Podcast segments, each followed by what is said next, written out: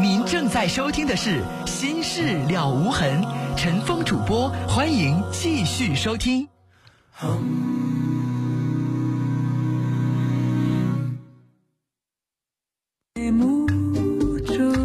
听众朋友，这里是《心事了无痕》节目，欢迎您继续收听，我是主持人陈峰。提醒您，我们节目的网络上的联系方式，喜欢上网的朋友啊，可以首先找到我们节目的论坛，您可以搜索的方式啊，呃，搜索引擎当中直接搜索“陈峰听友俱乐部论坛”。在论坛上，我们提供了四十个 QQ 群啊，还有六个飞信群，我们的听友可以在论坛上互动讨论。另外，陈峰每天都会登录的微博。您可以直接搜索陈峰微博，早晨的晨，风雨的风，或者是新浪微博当中直接搜索 DJ 陈峰，A B C D 的 D，J K 的 J，早晨的晨，风雨的风。来看短信，尾号是五三六零的听众哈说听节目五六年了，支持啊，谢谢您。零零五幺的听众说，我今年十九岁，初中毕业就不念了，我现在想学点东西，害怕学历不够，不知道该学点什么，您能帮我选一下吗？我跟你说，我就没法回答这种短信。你说我又不认识你，我也不知道你爱好什么，我也不知道你以后想干什么，你也没告诉我。世界上可以学的专业种类千千万万，什么都不认识，甚至你都没告诉我你是男的是女的，我什么都不知道，你让我给你怎么推荐？无从推荐。这种东西得是什么呀？你是我们家亲属。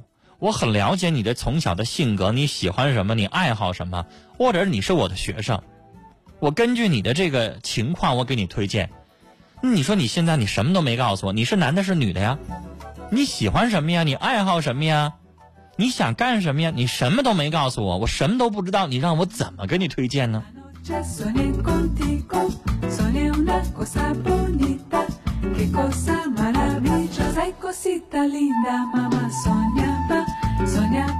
六幺六幺的听众说，和女朋友分手之后总忘不掉她，该怎么办呢？你分手多长时间忘不掉她呀？你要分手三年四年，你没忘不掉她，你可以找我帮你做心理疏导。这东西还不是说你短信我一句话两句话就能说得清楚的。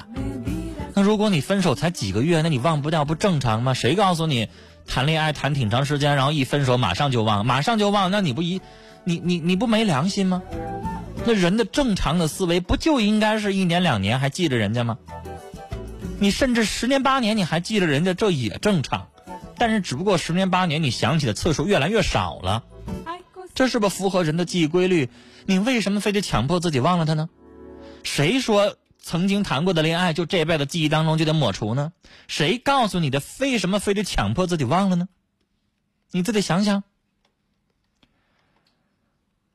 这位听众不知道念尾号说：“我们都是三十多岁的人了，造成我们相处四个月还这样的原因是什么呢？有什么障碍呢？”看来这不是第一条啊，我们找一下他的第一条短信是这样说的：“说我和一个男孩相处了四个多月，相处了四个多月，开始还见面啊。”我明白了，这条是你的前面的短信。你这意思说说我们都是三十多岁的人了，相处四个月，然后现在呢，这个重新联系了，但是经常不接电话，不约会。那这事儿你得问他呀，他为什么重新跟你联系，重新和好之后不联系你不约会？你问我，我不了解你们发生了什么事儿，而且你也没有告诉我这个男的是什么样的人。我真的遇到这样的短信，我很窝火。别以为陈峰是大仙儿。陈峰也不是神仙，我也不知道这男的你们俩发生了什么。你光告诉我你俩三十多岁，啊，谈了四这个相处了四个月，分过一次手，然后重新在一块儿。他现在经常不接你电话，不跟你约会。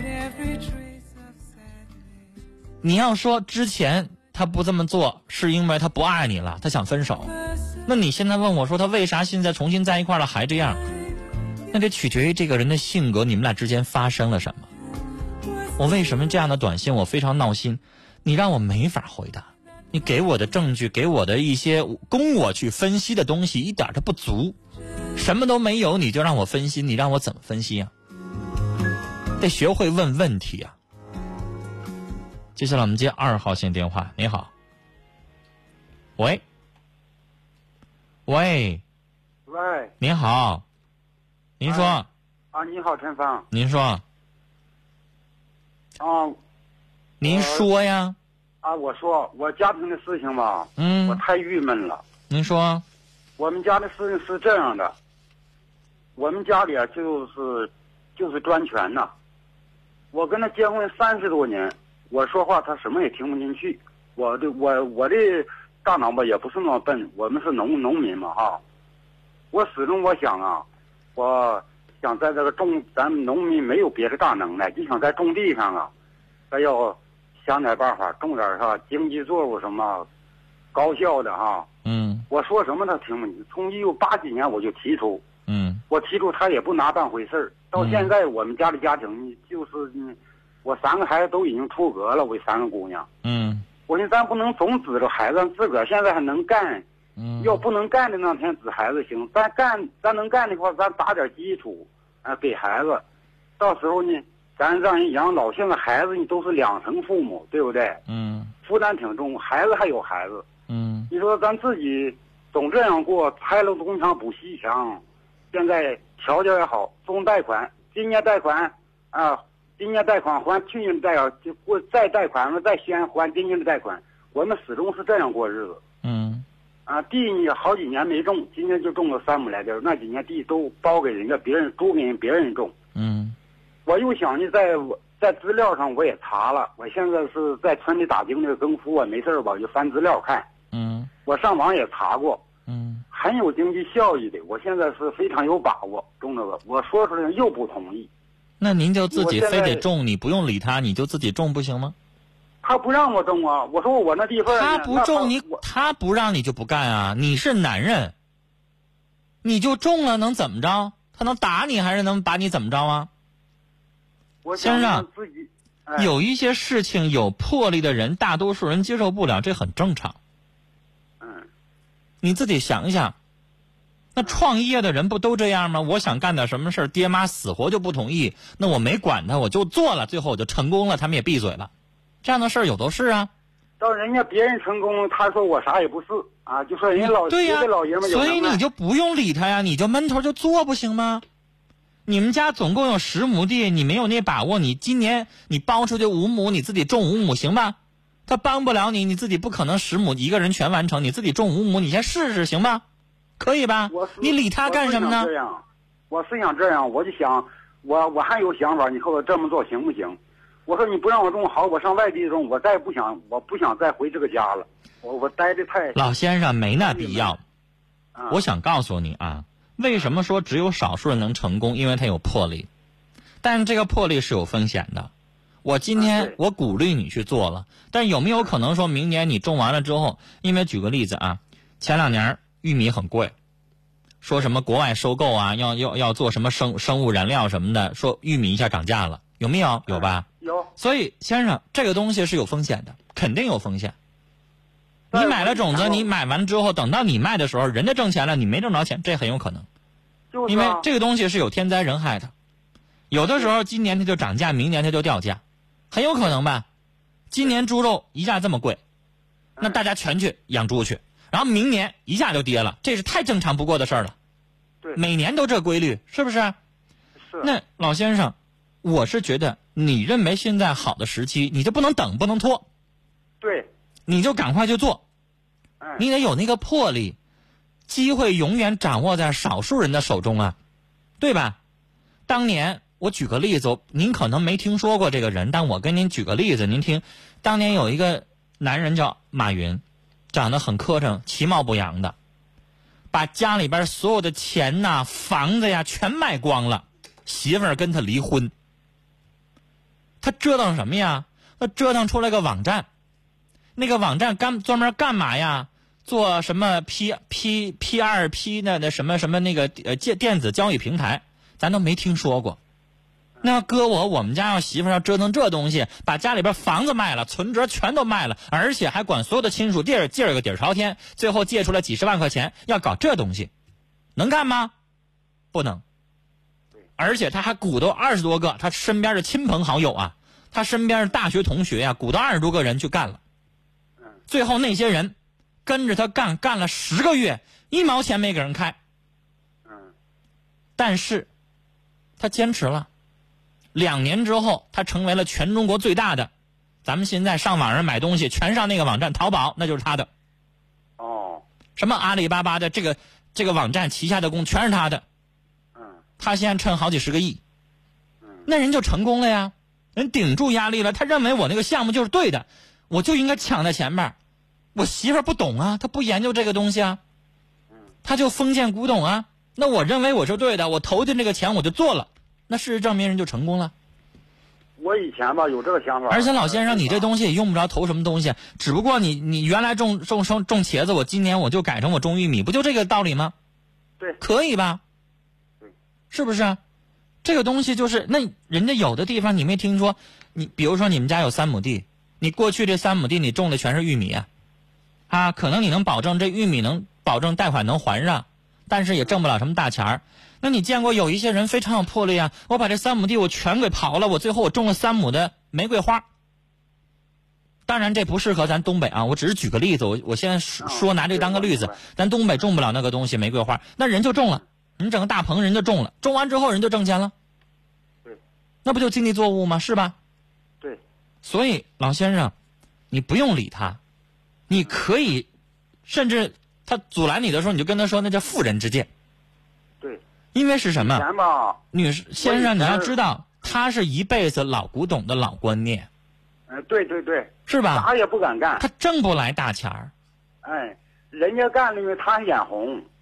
对呀，所以这种人你不用跟他去理论了。你认为，因为他没看你看的那些书啊，对吧？对。他没研究你研究那些东西啊。对。但是老先生，我得跟你提个醒儿，你第一年一定要先小打小闹。我说了，你们家有十亩地，你第一年你充其量你拿出来三亩地做这个试验，行吧？我我是这样打算的。第二年你不用想，你就你多多比他种那些东西，你多挣一千块钱，他就服你了，是吧？你或者你给自己的定的定的标准少一点，他一亩他一亩地能挣一千块钱，我一亩地我挣一千二百块钱，你是不是就服了？你们家媳妇儿是不是就没话说了？对，对吧？你用你的实践去证明这个东西，不就得实践吗？那有很多那个新发明那个种子，那袁隆平当时发明的种子的时候，大家是不是都不种啊？那人袁隆平人自己种完了之后，人家发现人确实是高产了之后，所以那些农民第二年才买了那个种子吧？对不对？是不是这么回事？对。那就像你你要是哪有个什么农业科学站的什么教授去给你们推广一种什么种子或者什么技术，你们一开始也不信呢。人家在旁边给你们种出了几亩试验田了，你们发现好了，然后你才会学呀。不都这么回事吗？对，那不用理你家老太太怎么说，只要你认为是对的，是有用的，你就去做。然后呢，咱也防止，咱也有一个那个风险的心理，先不用整太多，先试试。咱也是试着干，咱现在也不敢打保票说肯定挣钱。对，是不是？先试着，然后用你的事实让他闭嘴，咱不跟他吵，吵没有用。你现在都这个年纪了，老先生，人家也伺候你半辈子了，是吧？人家给你做饭、洗衣服、收拾屋子了，咱不跟他吵，咱自己闷头做咱们的，啊，他愿意骂就骂去，咱就扛住了，不就这半年的时间吗？种出来了，咱们用事实说话，好吗？嗯嗯，哎对，好，好了，老先生跟您说到这儿，聊到这儿，再见。好，听众朋友，您这里正在收听的是《心事了无痕》节目，我是主持人陈峰。来，接下来我们继续来看听友的短信。三个九一个三的听众说，女朋友和我分手的原因是总吵架，说我太缠着她了，我该怎么挽回呢？你太缠着人家了，整天围着人转，整天跟人家见面，整天通电话，整天怎么怎么样？那你以后就给人点空间呗，别老缠着人家呗，人觉得压力太大了，你成天老围着人家转，你太粘人了呗。人家提出来的问题，你得改呀。四九零六的听众说：“我有一个亲戚在同一个城市居住，平时不怎么来往。现在他女儿结婚，向我借钱，不借呢不好意思，借呢又怕像几年前那一次借钱一样。”短信到这儿就没了。看来几年几年前他没还是吗？那你就告诉他呗，我现在钱买什么东西了，或者是我那个钱啊，我投进去买股票了，我现在没有现钱，回绝呗。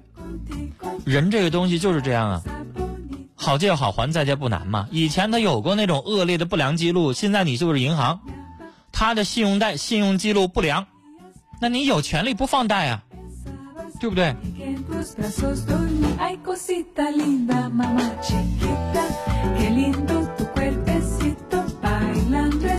幺二九七的听众说，很喜欢听您讲话的声音，反应灵敏，想知道您怎么做到能够在大庭广众之下讲话流畅的呢？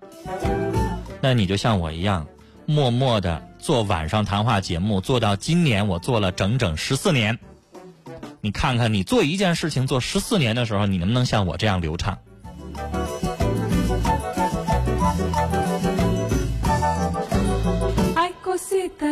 六二二幺的听众说：“我比我对象大四岁，我们都经历过婚姻，我还在犹豫，也不知道该不该接受。”你这话说的又是笼统的。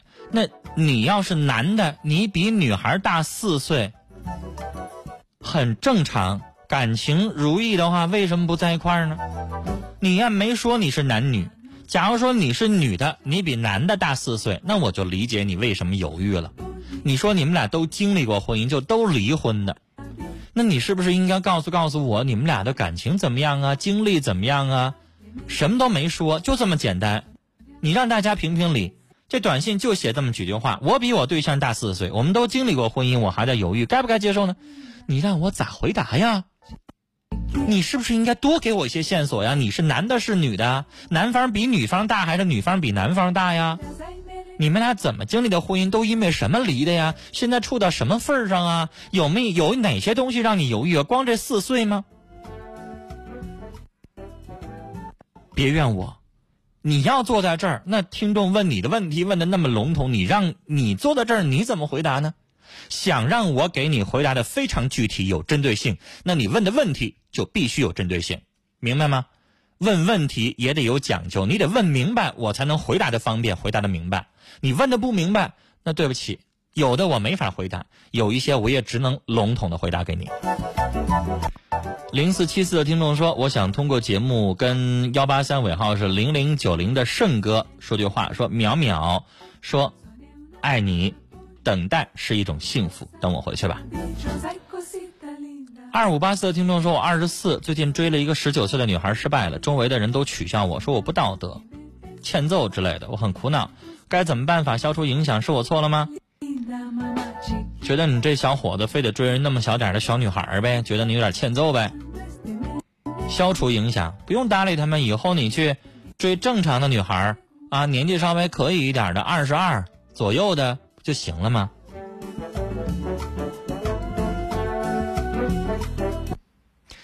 六二九三的听众说，最近发生了很多事儿，我也想了很多，心情变得很压抑，而且这些事儿和我的这些想法又不想对别人说，感觉自己的心很累。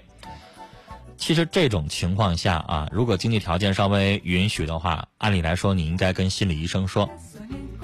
在发达的地方，每个人啊，白领。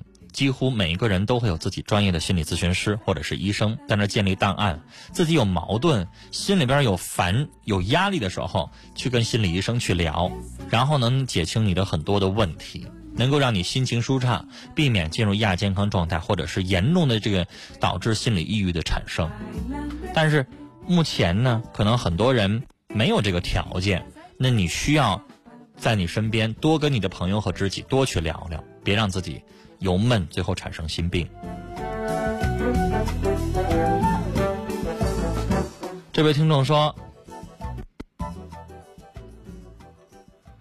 啊，说我是一个有先天性心脏病的孩子的母亲，两年前开刀，后来查大夫说好了，没事了。孩子今年六岁，从小到大总是感恩，没了。我们的短信有字数限制，去掉标点符号之外。”去掉标点符号，您数数您的汉字啊，不要超过四十个。去掉标点符号，您的汉字发三十个，它比较稳妥。超过就被系统系统屏蔽，我就看不到了。您这条短信您肯定发长了，我只是收到说从小到大总是感没了。咱们现在手机一条短信能发一百四十个超长短信，在我们这儿连四十个都收不到。所以希望大家如果要给陈峰发短信，有字数限制，您需要注意啊，超过。一条的，您把它分成几条来发送，啊，如果嫌麻烦，直接给我打电话。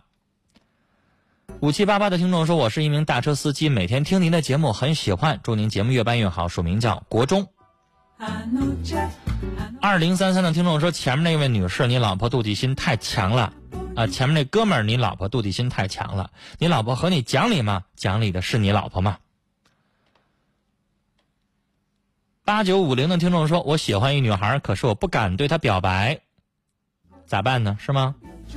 那你不敢对人家表白呢，你就别跟人处呗，你就等着煮肥的鸭子、煮熟的鸭子跑了呗。你不敢跟人家表白，你就等着这女孩跟敢去表白的男孩在一块儿呗，就这么简单。”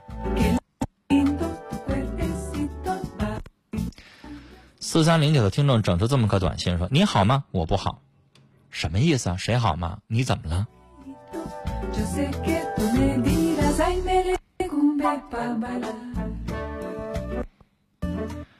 尾号是五九八呃五九幺八的听众说，我们家房子三年三十年前的，嗯，电起火灾，现在有补助吗？那你那是什么房子？公房还是私产房？怎么起的电起火灾？你保没保保险？你让谁给你补助？九零呃九五零七的听众说：“我发现我对很多事情总是下了决心，但是不太会和女生交往，我该怎么办？”你的意思说你下了决心想谈恋爱，但是不知道怎么去跟女孩子交往，是这意思吗？那你得给我举个例子啊！现在你在看着哪个女孩子了？怎么个不会交往？发生什么事情了？正常来说，交往。你们俩熟了，认识了，在一起出去约会、逛街、吃饭、见面、看电影，什么都行，是吧？怎么个不进行啊？遇到什么问题啊？具体的情况具体问嘛。五六八三的听众说：“我喜欢上一个男人，我们相差四岁，但是他离过婚，并且有一个两岁的儿子，儿子归他前妻，父母知道之后非常反对，我该如何取如何取舍呢？”你是不是未婚的？那你未婚的，你爸妈也想找一个，想想让你找一个未婚的，这种要求不过分吧？女孩，你要让我帮你去参谋的话，我也希望你也找一个未婚的，省事儿啊，对吧？那你这种情况是在前妻那儿呢，人家俩联不联系啊？你花花大闺女，你为什么非得找一个离过婚的呢？年纪轻轻的，你要三十，你找一个未婚的，你找一个离过婚的，我一点不说什么。你要年纪轻轻的，你为什么呢？五七五六的听众说：“我是一名人民警察，天天很辛苦。我现在不在他的身边，对不起，重念啊！我男朋友是一名人民警察，天天很辛苦。我现在不在他身边，希望他天天开心，照顾好自己，等着我上学回来。”我会好好照顾你，永远陪在你身边。我爱你，芦苇。八二九二的听众说：“我喜欢上一个比我小十二岁的女孩，她也喜欢我，可是我还是担心年纪的差距。您说我该处下去吗？”那这种情况，你得告诉我你多大，她多大。如果你四十二，她比你小十二岁，她三十，我认为这有可能。那假如说你现在三十二，他比你小十二岁，他二十，那我认为就不可能。你得看他具体年龄多大，他要二十或者更小，他没长大，他没经历，他没有那么多的阅历，他不知道他以后会怎么样，这个时候不靠谱。但是他也要三四十岁了，他有一些阅历了之后，他爱上你，那这种就稳定就多多了。所以你不能笼统的光告诉我说十二岁的差距，我还得看他多大，明白吗？你要说七十二岁老先生找一个六十岁的老太太行不行啊？太合太行了，非常合适。那你要三十找一十八的能行吗？不行吧？你得告诉我年纪，你不能光告诉我差距多少啊？你说是不是？我说的有没有理？好了，时间的关系，今晚的节目到这里就结束了，感谢您的收听，再会。